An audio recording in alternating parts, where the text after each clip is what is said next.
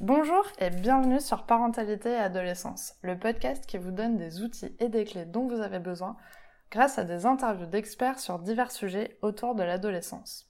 L'adolescence n'est pas obligée d'être synonyme de chaos, alors soyez joie il y a des solutions. Aujourd'hui, je vous propose de rencontrer Pierre Charrier, cofondateur de la société Moodpoint et vice-président de l'association Sorry Children. Dans cet épisode, Pierre nous parle d'écologie, de responsabilité et de mise en action.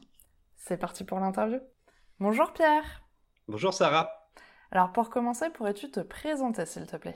Oui, alors euh, bonjour euh, toutes les personnes qui écoutent le podcast. Moi je suis Pierre Charrier, je suis le cofondateur de l'association Sorry Children. Donc on a créé euh, il y a deux ans maintenant avec Grégory Pincenay, mon, associé, sur ce projet et sur d'autres projets dont je vais parler après.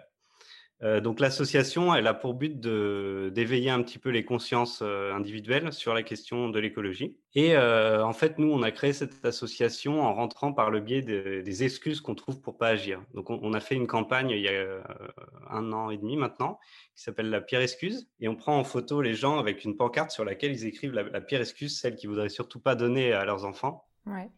Euh, pour justifier de la, situation écologique et de la planète qu'on va leur laisser. Donc ça, ça a donné lieu à tout un tas d'excuses de personnalités du grand public qui sont parfois euh, très sérieuses, parfois complètement décalées, ironiques. On s'est pas mal amusé.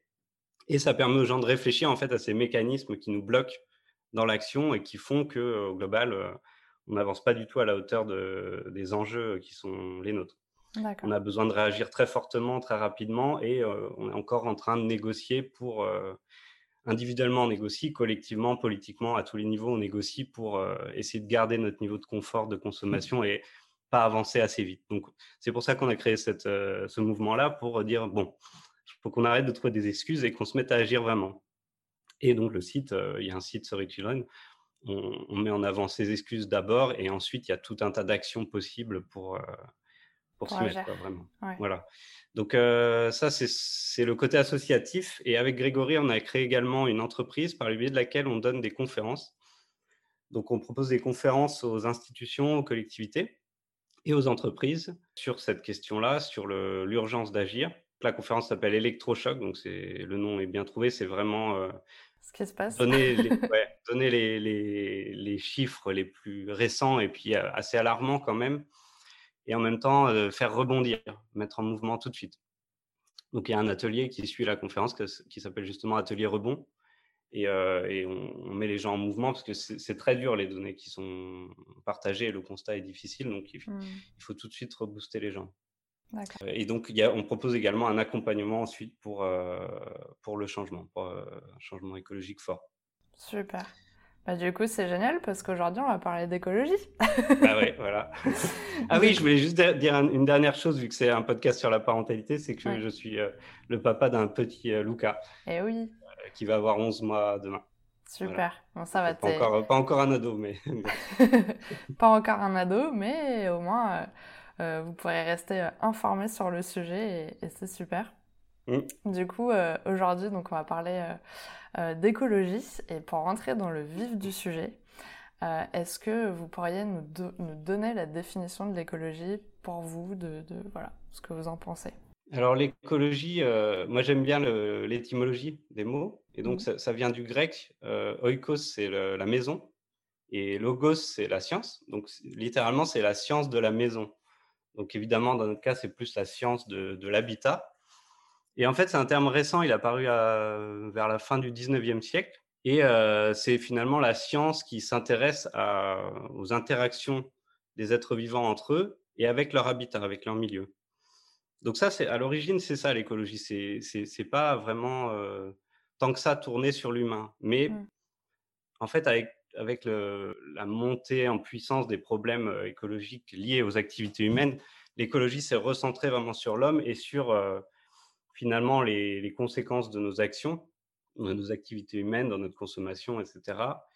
Et euh, d'un côté, donc le constat euh, où on en est, et de l'autre, évidemment, qu'est-ce qu'on fait pour essayer de rétablir ce qu'on endommage, si on veut. Mmh. L'écologie maintenant, l'écologie moderne, c'est vraiment se consacrer à l'impact des activités humaines sur, euh, sur l'environnement, sur la planète, et comment faire en sorte de limiter cet impact et de, et de retrouver l'équilibre. C'est une question d'équilibre au niveau de la planète, au niveau du vivant. D'accord.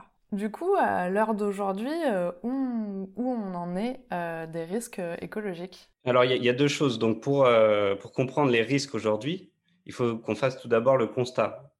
Et le constat à l'heure actuelle, c'est qu'on on a multiplié nos besoins depuis l'ère industrielle comme jamais, en fait, et, il y a une croissance à la fois démographique et à, la fois de notre consommation qui est, qui est énorme. Donc, depuis, depuis 1927, à peu près, on était un milliard d'humains. Et là, aujourd'hui, on arrive à 8 milliards. Donc, on est passé, on est resté très longtemps à un milliard d'humains. On, on, a multiplié par 8 en seulement un siècle. Donc là, il y a une très forte hausse démographique. Et en parallèle, après-guerre et avec les Trente Glorieuses, on a, il y a cette, ce capitalisme néolibéral qui est arrivé et la consommation de masse qui a encouragé notre consommation en allant bien au-delà de nos besoins. Nos besoins, en fait, à la base, qu'est-ce que c'est? C'est manger, c'est boire, c'est avoir un toit et se chauffer correctement, pas avoir ni trop chaud ni trop froid, avoir des relations humaines, avoir accès à de la culture, mais pas forcément des choses qui demandent beaucoup de consommation. Or, en fait, ce qu'on fait aujourd'hui, c'est qu'on outrepasse ces besoins-là et on a tout un tas de choses qui consomment beaucoup plus que, ce dont on aurait réellement besoin. On a des ordinateurs très performants, mais qui ne nous permettent pas directement ni de manger, ni de boire, ni de nous chauffer. On a des smartphones ultra connectés, mais pour communiquer entre nous, on peut juste se parler ou avoir des, téléphones un peu à l'ancienne. Mmh. On voyage au bout du monde, etc. Donc tout, ça, en fait, ça fait que notre consommation, on, l'explose et, et, c'est ça, en fait, qui, qui génère les, désordres écologiques. Et ces désordres-là, en fait, ils sont. On parle beaucoup du réchauffement climatique, donc c'est réchauffement climatique global, dérèglement climatique, c'est-à-dire nos émissions de gaz à effet de serre. Donc ça, ça, crée du réchauffement global.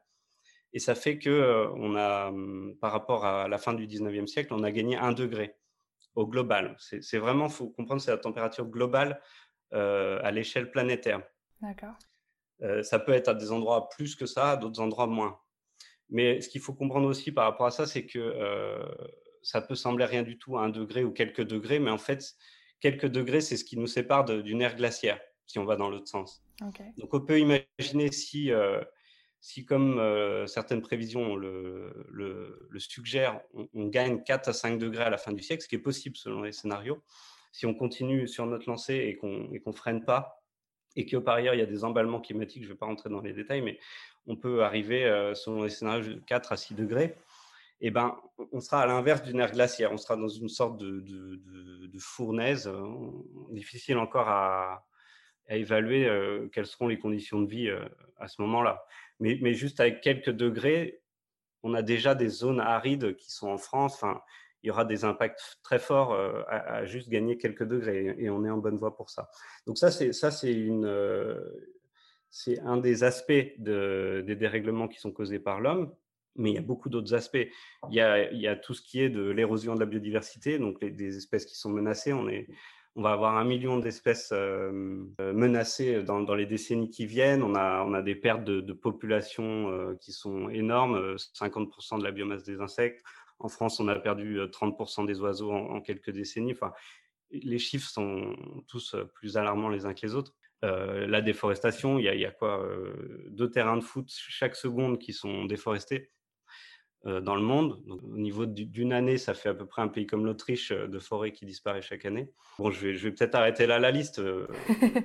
Nous, dans notre conférence, on, présente aussi d'autres aspects, les, tout, tout, ce qui est problèmes sanitaires liés à l'environnement qui sont émergents, les cancers, les diabètes. il y a vraiment des corrélations qui sont faites. Enfin, les problèmes cardiovasculaires, respiratoires. On a aussi les tensions sociales qui sont un, marqueur de, de problèmes qui touchent plus l'humain, mais qui, qui, sont reliés en fait. Il y a, tous ces problèmes-là, ils sont interconnectés. Et, euh, et, donc les tensions sociales, elles, gagnent aussi du terrain et elles ne vont pas dans le sens de l'écologie en fait, parce que quand les gens euh, se sentent en fragilité sociale, l'écologie euh, ne devient pas le problème principal à régler.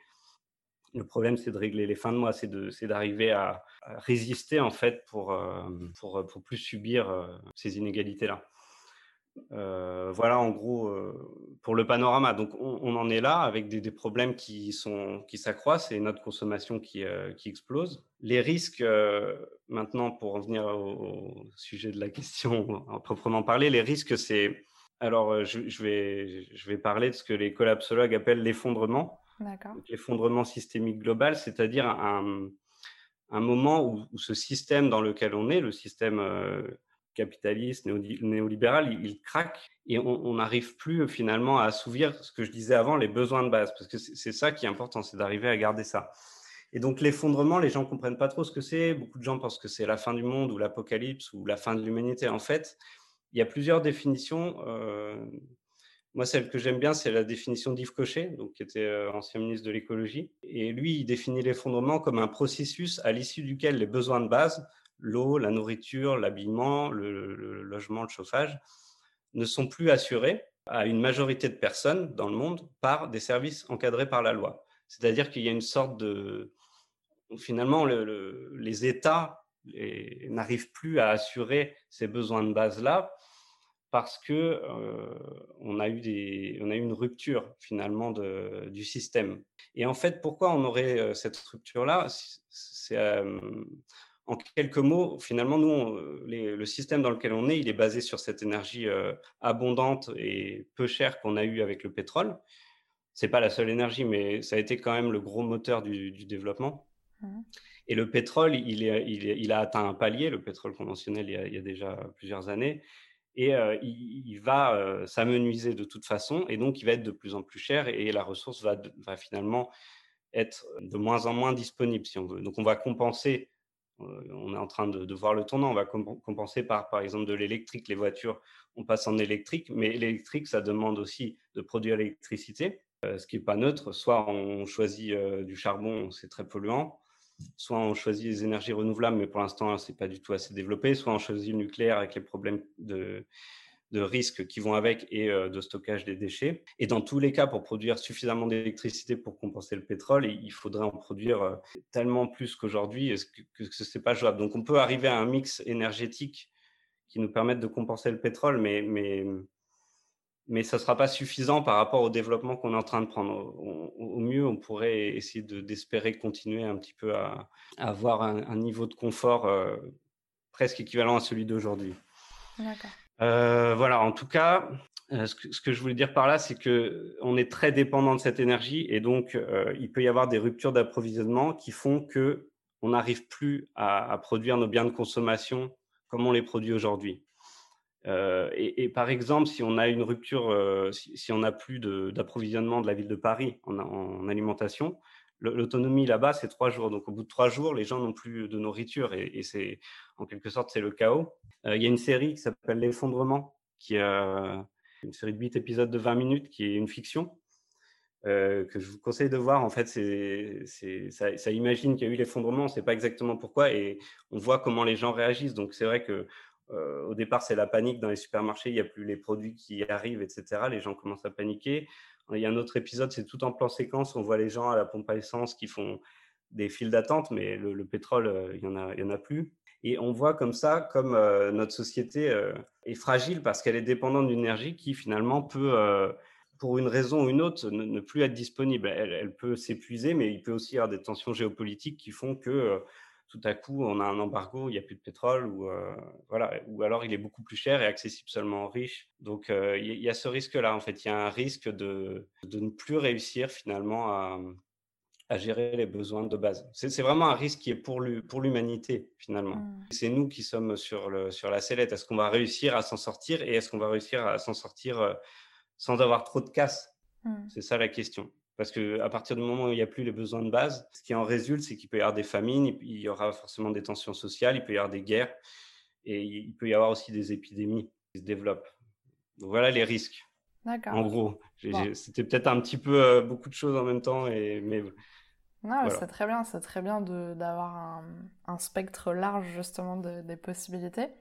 Du coup, maintenant, je vais te poser la question, pourquoi est-il important que nous prenions conscience euh, de nos responsabilités justement envers la planète? Eh ben, alors en fait, c'est pas vraiment envers la planète qu'on doit prendre nos responsabilités finalement, parce que la planète, enfin, d'autres écologistes le diront, elle, s'en sortira bien sans nous, finalement. Enfin, tu vois, la planète, elle, une espèce disparaît, d'autres apparaissent, mais notre responsabilité, c'est envers notre espèce. Comment faire pour que on puisse assurer un avenir digne à nos enfants. Donc là, on, est sur le, on revient sur le thème de la parentalité et sur le thème qui nous anime avec l'association aussi. C'est-à-dire qu'est-ce qu'on va dire à nos enfants dans 20, 30 ans Est-ce qu'on leur dira on a fait tout ce qu'on a pu ou est-ce qu'on leur dira ben, désolé, j'avais autre chose à faire, j'avais des séries à regarder ou il fallait que je voyage à l'autre bout du monde. Enfin, c'est vraiment ça, c'est cette responsabilité vis-à-vis de nos enfants et pas pas les générations futures, vraiment nos enfants maintenant quoi. C'est là on, joue leur avenir si on continue à consommer comme comme on le fait, on épuise les ressources qui, qui leur seront utiles. Donc par exemple, quand on consomme enfin, les smartphones, toutes les données numériques, elles sont utilisées pour la technologie, pour ces technologies-là, mais elles sont aussi utilisées dans les technologies vertes. Donc, les minerais, les terres rares, ce qu'on appelle les terres rares, c'est des, des, minerais qui sont en extrêmement faible quantité dans les sols et qui ont des super propriétés conductrices. Elles sont utilisées à la fois dans les technologies du numérique, et dans les technologies qui peuvent nous permettre une meilleure efficacité énergétique, donc les technologies notamment panneaux solaires, éoliennes, etc. Et donc si on change de téléphone tous les ans, on utilise ces terres rares pour autre chose que ce qui pourrait nous permettre de développer les, énergies renouvelables. Donc c'est vraiment dans notre consommation, dans nos choix de consommation, c'est ça qui, qui, a, qui, a, de l'impact. Et, et, notre responsabilité, est donc envers, envers nos enfants, elle est aussi envers le, globalement le vivant. Parce que quand on, par exemple, quand on va manger des, de la viande bon marché, je donne cet exemple-là, cette viande-là, enfin, moi, quand j'étais enfant, je ne pensais pas du tout à tout ça, mais après, quand, quand j'y ai réalisé, ça m'a un peu choqué. La, plupart de la viande bon marché, elle est nourrie à la, farine de tourteau de soja OGM qui vient du Brésil. Donc en, France, on importe vraiment énormément. On est le troisième importateur mondial de soja OGM brésilien. Et ça, on l'importe pour nourrir notre, nos bétails, notamment les bovins. Et, c'est la première ressource qui est importée en, France, c'est du soja OGM pour nourrir le bétail. Donc c'est un un peu tragique. Et donc quand on mange cette viande-là, qui est nourrie comme ça, on contribue à déforester indirectement l'Amazonie. Donc on a un impact juste en mangeant un truc ici en France, on ne se rend pas compte, mais on a un impact à l'autre bout du monde. Euh, on a un impact si on mange du chocolat euh, qui, est, produit dans des mauvaises conditions, on a un impact sur les, conditions sociales des personnes là-bas. On a évidemment un bilan carbone qui est associé à tout ce qu'on consomme. Si on consomme des choses qui viennent du bout du monde, ça a un bilan carbone plus lourd. Donc le bilan carbone, c'est euh, les émissions de gaz à effet de serre qui sont liées à nos produits de consommation. Il y a un bilan carbone et puis il y a un bilan écologique qui n'est pas forcément mesurable, mais quand on consomme quelque chose, ça utilise des terres quelque part pour produire la matière première, ça va utiliser de l'eau. Et potentiellement, ça va aussi euh, générer des pollutions. Par exemple, l'industrie textile génère énormément de pollutions qui sont souvent rejetées dans les cours d'eau. C'est des pollutions de, métaux lourds, de produits chimiques qui vont ensuite empoisonner euh, les sols. Donc, euh, tout ça pour dire, en fait, notre responsabilité, elle est là, en fait, elle est envers le vivant aussi. Et, donc envers nos enfants, nous-mêmes, espèces humaines, qui faisons partie du vivant. Voilà. D'accord c'est vrai que c'est de toute cette information, c'est pesant quand même quand tu prends tout ça d'un coup. Je pense que la conférence électrochoc, ça doit être violent quand même pour les gens euh, émotionnellement, mais on va arriver vers euh, justement les, les, bonnes euh, questions qui vont nous amener vers des réponses une fois qu'on a pris toute cette information. C'est vrai qu'on entend souvent les gens dire ça ne sert à rien de faire quelque chose individuellement si les autres ne font rien. Est-ce que c'est vrai? Alors, si les autres ne font rien, euh, la réponse oui. Si les autres ne font rien, effectivement, ça euh, ça sert à rien de faire quelque chose. Mais, mais c'est pas vrai. Les autres font pas rien, mmh. en fait. Il y, a déjà énormément de gens qui, euh, qui font des, choses qui peuvent être. il y a des gens qui ont complètement chamboulé leur mode de vie pour, pour mettre en cohérence leur, vie et puis les questions écologiques. Il y a des gens qui proposent des nouveaux services qui sont beaucoup moins, euh, beaucoup moins impactants, des gens qui euh, vont développer par exemple les produits en vrac, les produits de récupération, la revalorisation, qui essaient de développer d'autres économies. Il y a, à, tous les niveaux, il y a des actions qui sont menées au niveau des associations, évidemment.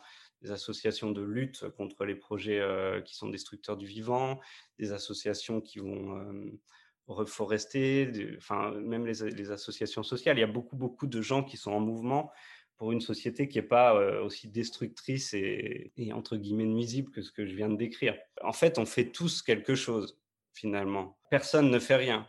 En fait, c'est un peu comme un champ de bataille, si vous voulez, l'écologie. Soit il faut choisir notre camp. Soit on reste dans le modèle du capitalisme néolibéral avec une consommation très forte, on fait, ne fait pas attention à ce qu'on consomme du tout et puis on ne veut pas chambouler nos modes de vie. Et donc, en quelque sorte, on, adhère à ce modèle-là. Soit l'autre possibilité, c'est d'entrer en résistance. Là, je reprends un petit peu volontairement des, termes qui, sont liés à un état de, guerre, mais, c'est ça. Est-ce qu'on collabore avec euh, le, modèle destructeur ou est-ce qu'on entre en résistance? Et entrer en résistance, c'est pas forcément euh, aller se mettre dans une ZAD ou, euh, s'accrocher à des rails pour bloquer des chantiers. Ou... Y a, entrer en résistance, c'est déjà se, poser des questions, remettre en cause notre consommation. Ça peut être aussi petit à petit changer nos habitudes et, faire chaque jour un peu plus, aller chaque jour un peu plus de ce côté-là et, refuser ce qui est très destructeur. Donc refuser les produits bas de gamme qui viennent de Chine, produits dans des conditions déplorables, euh, ne pas manger des choses qui viennent du bout du monde, euh, limiter au maximum la consommation de produits animaux. Ces choses-là, après, il y, a, il y, a, énormément de possibilités d'action. Et donc, il y, a, vraiment chaque jour de plus en plus de gens qui vont de ce côté-là c'est là où, ça donne un petit peu euh, espoir, c'est que on voit que des gens progressent euh, vers ce côté-là tout le temps, tout le temps, tout le temps. Oui, donc finalement, euh, ça sert à quelque chose de, faire quelque chose individuellement parce qu'il y a déjà aussi plein d'autres personnes qui font aussi des Voilà, c'est parce qu'il y a plein d'autres qui le font déjà que ça sert. Et du coup, c'est vrai que sur le site Sorry Children, il y a une partie justement information et mise en action. Mmh. Est-ce que tu pourrais nous parler un petit peu de euh, qu'est-ce qu'on peut faire euh, à notre échelle qui a un fort impact sur mmh. l'environnement? Parce que c'est vrai que j'ai lu euh, quelques passages du site où vraiment j'étais étonnée de voir que en fait à, ton échelle tu peux quand même avoir un impact qui est assez fort sur l'environnement. Oui, ouais, bien sûr. bah effectivement, comme tu le dis sur le site, on a une grosse partie action. Hein. on a vraiment listé toutes les actions possibles. Et ces actions-là, elles sont, elles sont en plusieurs euh, blocs, si on veut. Alors, sinon, je, vais reprendre le concept de Johanna Messi. Donc, Johanna Messi, c'est une, écologiste euh, militante belge qui euh, est spécialiste de l'écologie profonde. Et elle a proposé un modèle qui s'appelle le changement de cap, dans lequel elle, elle, elle répartit les actions qu'on peut mener, enfin, que sont elles-mêmes qu'on doit mener, euh, en trois grands blocs. Le premier bloc, c'est ce qu'elle appelle les actions concrètes d'urgence. Actions concrètes d'urgence, c'est tout ce qui va permettre de euh, s'opposer aux projets qui euh, détruisent le vivant. Donc, ça peut être effectivement participer à des, manifestations, bloquer des, bloquer des chantiers, aller dans des zones à défendre, mais c'est aussi boycotter des produits, encourager les gens à arrêter de consommer tel ou tel produit et c'est euh, également réduire notre, consommation pour avoir l'impact le plus faible possible. Donc il y a tout ce, tout ce biais-là de réduction de notre impact, de réduction du bilan carbone et des pollutions qu'on peut générer. Ça, on le détaille sur le site, mais en gros, des actions fortes qu'on peut mener individuellement. Devenir végétarien, pour nous, c'est vraiment l'action qu'on cite tout le temps parce que ça a un impact gigantesque.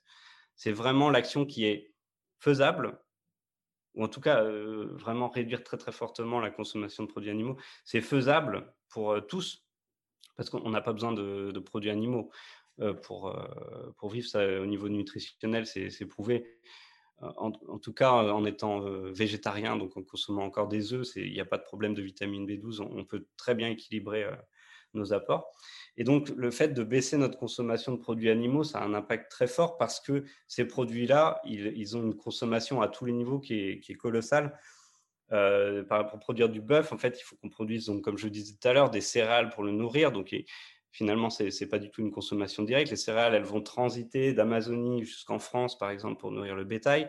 Le bétail, il faut le maintenir, euh, le faire grandir euh, pendant, des, mois et des mois pour pouvoir ensuite le consommer. il va consommer énormément d'eau et d'énergie pendant ce temps-là. Enfin, et, ce qui fait que le bilan carbone de, produits animaux est largement supérieur à, tous les bilans carbone des produits végétaux. Ça génère aussi des pollutions. Les, les alors les, bovins notamment, ils émettent du méthane, qui est un gaz à effet de serre très très avec un pouvoir de réchauffement qui est beaucoup plus fort que le, dioxyde de carbone. Donc ça contribue ça directement aussi au réchauffement climatique global, ces émissions-là. Donc oui, devenir végétarien, ça a un impact très fort. Après, je ne vais pas rentrer dans le détail des calculs non plus, mais devenir végétarien. Et au niveau de la consommation, évidemment, s'approvisionner localement en circuit court, éviter de produire emballés. Enfin, il y a tout un tas d'autres actions sur l'alimentation qui, qui, sont, qui sont fortes aussi. Mais vraiment réduire la, partie carnée, c'est le plus important. Après, il y a tout ce qui est des transports, éviter de prendre sa voiture tout seul, euh, ne pas partir au bout du monde en avion plusieurs fois par an, si possible ne plus partir en avion parce que ça, ça, ça a un impact aussi qui est très fort. Après, en, creusant le sujet, on trouve comment euh, on peut changer nos modes de vie, mais, mais c'est assez intuitif une fois qu'on comprend euh, qu'est-ce qui émet du, des gaz à effet de serre, on, s'en rend compte. il y a des choses quand même indirectes. La, consommation de données sur Internet, le streaming, par exemple, ça, émet beaucoup de... bon exemple, parce que du coup, là, on est en vidéo en streaming, mais ça émet beaucoup de, de, de, gaz à effet de serre pour, pour, euh, faire fonctionner les serveurs, en fait. Parce que c'est de la vidéo, ça, ça, consomme beaucoup de données. Et donc ça, ça a un impact. Donc, euh, par exemple, écouter des musiques euh, avec euh, un fond en vidéo sur YouTube, ça, a un impact qui est, qui est très fort. Voilà, il faut, limiter, faut limiter ça au maximum si on peut.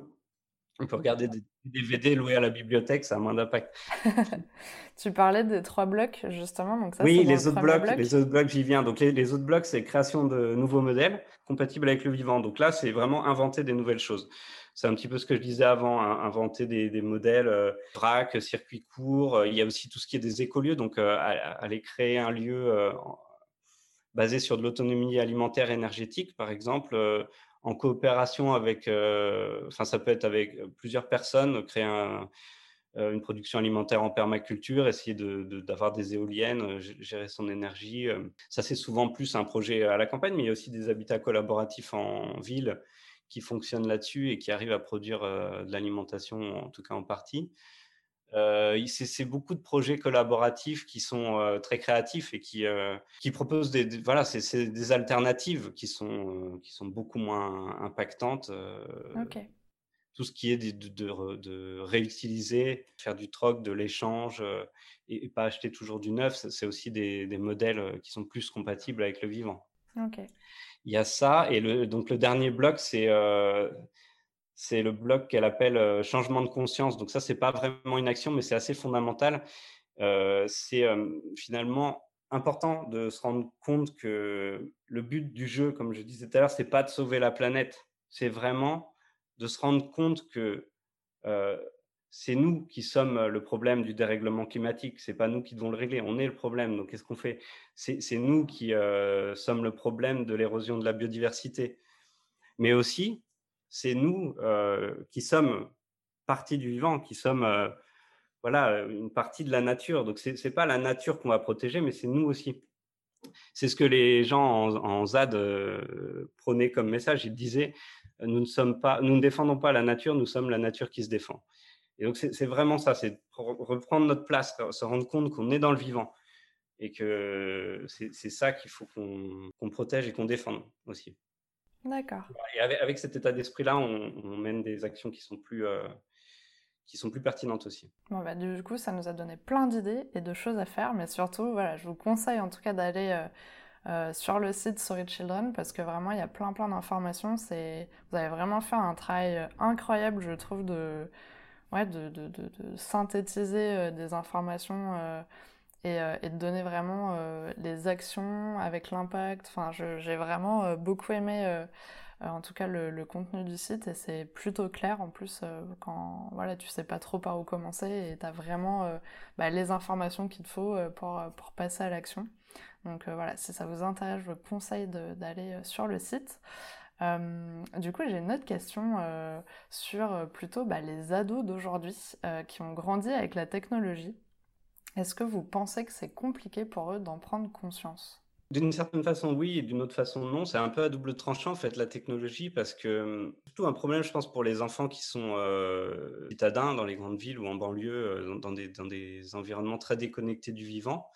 Parce que, euh, en fait, pour eux, c'est pas tant la technologie le problème, mais plus l'univers de, des, du numérique et des relations sociales qui est un petit peu un biais. Pour eux, la maîtrise des relations sociales, c'est quelque chose de fondamental. Donc ça, a été toujours le cas, je pense, pour les ados. Mais en fait, ça prend cette dimension de réseaux sociaux et de, qui, passe par le numérique, qui va euh, avoir tendance à vraiment euh, prendre le pas et, déconnecter beaucoup de la réalité vivante, quoi, en fait, finalement. Donc ça, d'un côté, ça éloigne, ça éloigne de des problèmes du vivant parce que c'est très déconnecté, c'est vraiment hors sol par ailleurs, le, fait qu'ils aient cet outil numérique très euh, développé aujourd'hui leur permet d'avoir accès à des informations, euh, ce, que nous, on n'avait pas euh, mmh quand on était ado au XXe siècle.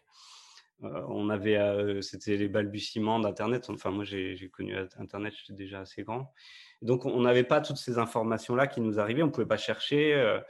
donc, c'est un outil aussi qui permet de faciliter la prise de conscience. Mais le truc, c'est de l'utiliser à bon escient. Donc ça, et je pense que les parents euh, et le système éducatif a un rôle fondamental là-dessus. il ne faut pas rejeter l'outil numérique parce que de toute façon, il est là, il est hyper présent et, on peut pas, je pense qu'on ne peut pas euh, le, squeezer, mais euh, il faut arriver à permettre aux jeunes de, l'utiliser vraiment pour, des, pour des, choses qui sont intéressantes et pas forcément que pour des questions d'ego, de, divertissement. Il y, a, aussi beaucoup de choses à apprendre. Donc c'est tout ça.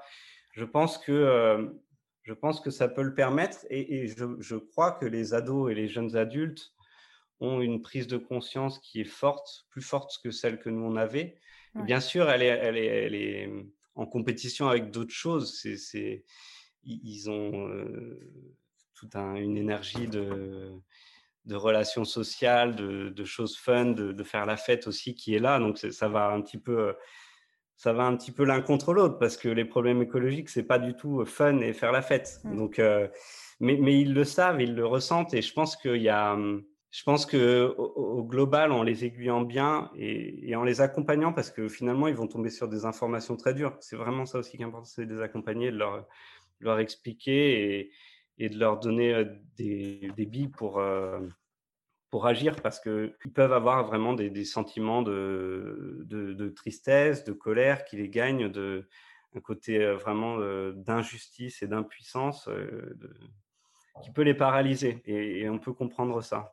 Donc c'est c'est là qu'il faut les accompagner. Je pense c'est comment, dans ce contexte-là, transformer ça en énergie constructive. D'accord.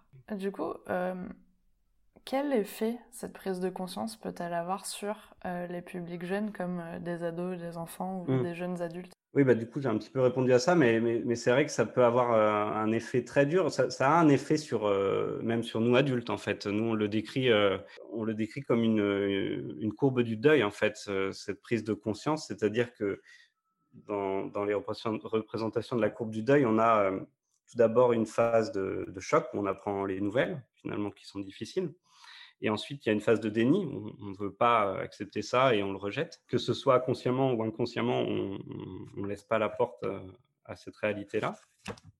Et à partir de là, une fois qu'on commence à accepter euh, cette situation-là, donc là, c'est le deuil, c'est le deuil d'un monde euh, avec une, une, énergie abondante, un confort abondant, des ressources, des ressources qui nous paraissaient illimitées. En fait, c'est le deuil de ça, c'est de réaliser que cette société-là, elle va commencer à s'effriter et qu'on n'aura plus cette abondance et qu'on va, euh, euh, qu'on va vivre avec euh, moins de ressources, potentiellement moins de confort et des, tensions qui peuvent arriver liées à tout ça.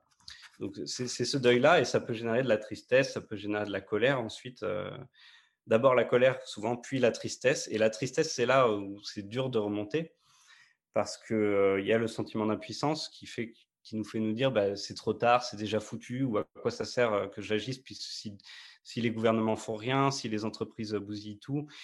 Et, ça, c'est dur de lutter contre parce qu'il y a une part de réalité. C'est vrai qu'il faudrait que les entreprises, les politiques s'y mettent, mais on ne peut pas attendre. Il faut qu'on s'y mette tous. Et puis, c'est finalement la somme de toutes les actions individuelles qui va, qui va faire, qui peut faire basculer des choses. Et voilà, donc c'est vraiment, c'est vraiment les émotions qu'ils peuvent ressentir. Et, ce moment de tristesse, il a été décrit par des, par des thérapeutes et, il porte plusieurs noms, notamment l'éco-anxiété ou encore la solastalgie, donc c'est la souffrance écologique. Et c'est quelque chose que les jeunes ressentent très fortement, je pense, parce qu'ils ont les émotions à vif aussi. Et c'est vraiment une souffrance qui est liée à l'état écologique de la planète. Et ce, côté un petit peu inéluctable, on, on va pas réussir à régler le, réchauffement climatique, il va, parce que c'est vrai, ça va continuer. On ne va pas s'arrêter là, même si on stoppait tout, ça continuerait, parce qu'il y a une inertie en fait. Donc, le réchauffement va, va s'amplifier quoi qu'on fasse. Les espèces vont disparaître même si on fait des actions, mais pour autant, il faut qu'on fasse des actions pour essayer d'atténuer tout ça et d'avoir une vie qui soit la, meilleure possible dans les décennies qui viennent. Voilà, donc c'est ça qu'ils ressentent et je pense qu'ils ressentent aussi un sentiment d'injustice assez profond et de, et de colère vis-à-vis de leurs aînés, enfin de, de nous et puis des générations d'avant qui ont, qui ont quand même, enfin, qui avons euh, consommé beaucoup à, leur, à leur insu. Quoi. C'est pour ça que c'est important que nous aussi, les adultes, on en prenne conscience et qu'on fasse tout pour, pour atténuer ça, parce que c'est pas, c'est pas trop tard. Il faut tout faire pour atténuer au maximum. Mais d'où l'importance de les accompagner aussi, ce que vous disiez, la question juste d'avant, mmh. justement d'être là pour eux, de leur expliquer les choses, de les mmh. guider aussi. La semaine dernière, on a eu euh, Julie Lossade qui a fait un épisode sur l'écologie.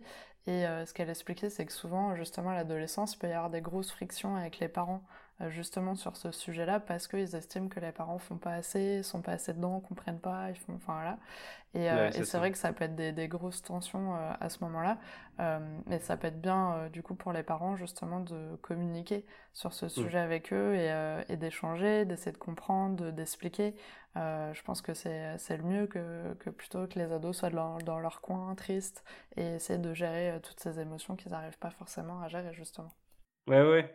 Mais, mais c'est difficile pour les parents aussi parce que euh, les, les, ados, les enfants, ils sont pas là pour nous responsabiliser. Ils sont dans, dans leurs mots, pour nous, ça, on le prend comme, comme un jugement, vraiment, et on se sent coupable. On n'est pas responsabilisé. Donc, c'est un peu dur à, entendre parce que en plus de ça, on sait qu'ils ont raison. Donc nous, il faut qu'on arrive à accepter euh, cet état de fait que oui, euh, effectivement, euh, on a fait ça, mais c'est pas non plus pour rien. On, est, on, a hérité de tout un, contexte historique, l'après-guerre, la croissance à fond. Et, là, on est en train de, virer de bord. Mais oui, effectivement, c'est trop tard et, et c'est pas c'est pas, c'est pas, les parents, c'est pas leur faute à eux, c'est, c'est, c'est, une faute euh, qui est partagée, ouais, largement. Alors, on arrive à la question justement pour les auditeurs. Avez-vous un message à transmettre aux personnes qui nous écoutent aujourd'hui? Ouais, J'aimerais bien euh, transmettre un petit peu d'espoir parce que c'est quand même. oui, un peu d'espoir. c'est quand même dur tout ça. Je ne pensais pas que j'irais dans des choses aussi difficiles, mais c'est c'est ce qui m'anime et c'est ce que je défends aussi de, de dire les choses assez clairement. Quoi. c'est vrai que le contexte dans lequel on, on est actuellement et l'avenir qui se dessine, il est, très dur, il est, trouble. Et, et, on risque d'avoir des, problématiques à régler, enfin à régler même des, choses avec lesquelles on devra vivre qui sont sont pas simples. Mais donc le, côté espoir de tout ça que je voudrais donner, c'est qu'en fait, il y a, c'est un espoir, donc c'est un espoir qui doit être en mouvement, qui doit être, euh, on ne doit pas attendre que d'autres le fassent. Vraiment, ça c'est important. il faut qu'on, si les auditeurs euh, entendent ça, que, tout le monde se mette en action et, au maximum, parce que euh, on a vraiment encore moyen de, de mettre des fondations pour nos enfants et pour les générations qui viennent, pour qu'ils aient un, avenir qui, soit digne il y aura sans doute moins de ressources, il y aura moins d'abondance, on aura peut-être moins de, gadgets technologiques et, moins de, produits de consommation dans tous les sens. Peut-être sera moins pratique de, se nourrir. Mais au final, si on y réfléchit bien, est-ce que tout ça nous, est-ce que tout ça vraiment, c'est c'est ce qui fait qu'on est heureux? Moi, je pense pas. Enfin, je ressens vraiment pas mal de, pour le coup, de tristesse à voir le monde étrange et un peu déconnecté du vivant dans lequel on est. Donc, il y a aussi donc cette possibilité, avec moins d'abondance, de revenir à quelque chose de plus simple. Et, les épreuves que, qu'on va avoir dans les décennies qui viennent, ça va être aussi une occasion pour nous, humains, de se reconnecter à, ces valeurs plus simples, de se reconnecter au vivant et de se reconnecter les uns les autres, parce qu'on va avoir besoin de s'entraider davantage, on aura moins de choses. Et donc, on va peut-être sortir de nos bulles d'individualisme et, et, partager nos objets, partager ben, ne plus avoir une voiture individuelle, mais monter dans des, transports collectifs euh, bondés. Euh. voilà, ceux, qui ont voyagé, euh, c'est mon cas, dans des pays plus pauvres, savent ce que c'est de, monter dans un, un tuk-tuk avec 20-25 personnes et, de voir qu'il peut y avoir une vie et une humanité super. Donc, c'est aussi ça. C'est en fait vraiment retrouver de l'humanité. C'est l'occasion il y, aura, des choses dures. Il y aura sûrement des tensions géopolitiques, euh, des migrations très fortes qui ne seront pas forcément bien gérées. Mais à côté de ça, il y aura, des, choses humaines très belles. Et, je pense qu'on retrouvera du sens. Voilà. Donc, et pour ça, il faut qu'on mette en place les fondations dès maintenant et qu'on atténue notre impact et qu'on imagine des nouveaux projets et qu'on réinvente nos vies. Voilà, c'est ça le message que je veux faire passer. Super, bah, merci beaucoup. Alors pour finir, est-ce que vous avez un livre, euh, un site à recommander pour euh, aider justement à prendre conscience euh, de nos responsabilités et, voilà, qui a un rapport avec, avec notre sujet du jour? Oui, oui, bah, il y en a plein, il y en a plein. Alors là, je vais renvoyer aussi sur notre site Sorry Children, on a, on a listé tout un tas de références, donc sorrychildren.com et en bas il y a ressources. Mais pour en citer quelques-uns, donc nous on a travaillé beaucoup avec le l'ouvrage de Pablo Servigne et Raphaël Stevens qui, euh, qui analyse euh, la situation écologique et la perspective d'un effondrement systémique. Ça s'appelle euh, donc Comment tout peut s'effondrer. Donc c'est une référence. Hein. Pablo, il a, il a relancé le. Enfin, c'est avec Raphaël, ils ont réinventé ce terme de collapsologie et relancé l'idée d'effondrement. Qui, qui, est une vieille, un vieux concept en fait. Ça date des années 70. Il y avait déjà à l'époque le rapport Meadows qui, qui avait été écrit par des, chercheurs du MIT et qui prédisait un effondrement des ressources et, plus tard de la population. Donc, bon, je ne veux pas creuser ça parce que c'est, euh, je m'éloigne encore du sujet, mais l'effondrement, c'est pas nouveau. En tout cas, voilà, Pablo, il a refait Pablo et Raphaël, ils ont refait la synthèse là il y a quelques années et c'est vraiment très complet. Euh, sur un ton plus humoristique, on a euh, le livre qui s'appelle Comment rester écolo sans finir dépressif voilà, donc c'est vraiment plus euh, sarcastique, humoristique, mais en même temps euh, détaillé. Euh, un documentaire que moi j'aime bien, c'est Solutions locales pour un désordre global. Donc ça date déjà un peu. C'est un documentaire de Colin Serrault qui, bah, qui vraiment fait le lien entre le désordre euh, global euh, au niveau écologique et les solutions que localement on peut trouver pour, euh, pour comme je disais, poser des fondations. C'est pas forcément régler tous les problèmes, mais vraiment faire que, que, l'avenir soit le meilleur possible finalement pour les générations qui viennent. Et puis, ben, pour finir, je vais quand même préciser qu'avec notre asso, avec Grégory et le photographe Joseph Elie, on sort un livre là qui s'appelle Sorry Children. Ouais euh, qui est sous-titré euh, Les pires excuses à donner demain à nos enfants pour euh, avoir ravagé la planète. c'est un livre dans lequel justement on, a décortiqué toutes les, tous les mécanismes qui nous freinent dans l'action, donc au niveau psychologique, sociologique, au niveau du cerveau aussi. Et, on parle aussi des actions qu'on peut mener dans ce contexte-là. Et c'est illustré donc des photos de la campagne La pire excuse qui, qui ont été prises par Joseph avec euh, plein de gens qui posent avec des, excuses ironiques, graves, sérieuses, décalées, un peu sur tous les niveaux. C'est voilà, ça sort le 16 septembre, donc je, fais une petite com. on, est, assez excité aussi par le fait d'avoir fait un livre à partir de tout ça. Bah, c'est génial, c'est une super expérience et, je pense qu'il y aura plein de gens qui seront contents de, de pouvoir l'avoir entre les mains. Donc c'est mm. vraiment super. En tout cas, bah, merci beaucoup d'avoir accepté mon invitation sur le podcast. C'était vraiment un, bah, un plaisir euh, d'échanger avec vous et d'avoir euh, bah, toutes ces informations et de prendre conscience de tout ça. Mm. J'espère que bah, les auditeurs seront contents de... Enfin, peut-être pas contents, je pense que c'est pas le bon mot, mais au moins apprécieront d'avoir accès à ces informations-là et, découvriront bah, peut-être le site Sorry Children qu'ils ne connaissaient pas et qui est vraiment rempli d'informations utile et, c'est vraiment très très bien fait. Et merci déjà pour ce, travail incroyable que vous avez dû faire. Merci, ça. Et merci tout le monde. Merci d'avoir écouté l'épisode jusqu'au bout, j'espère qu'il vous a plu. N'hésitez pas à le partager auprès d'un parent qui pourrait en avoir besoin.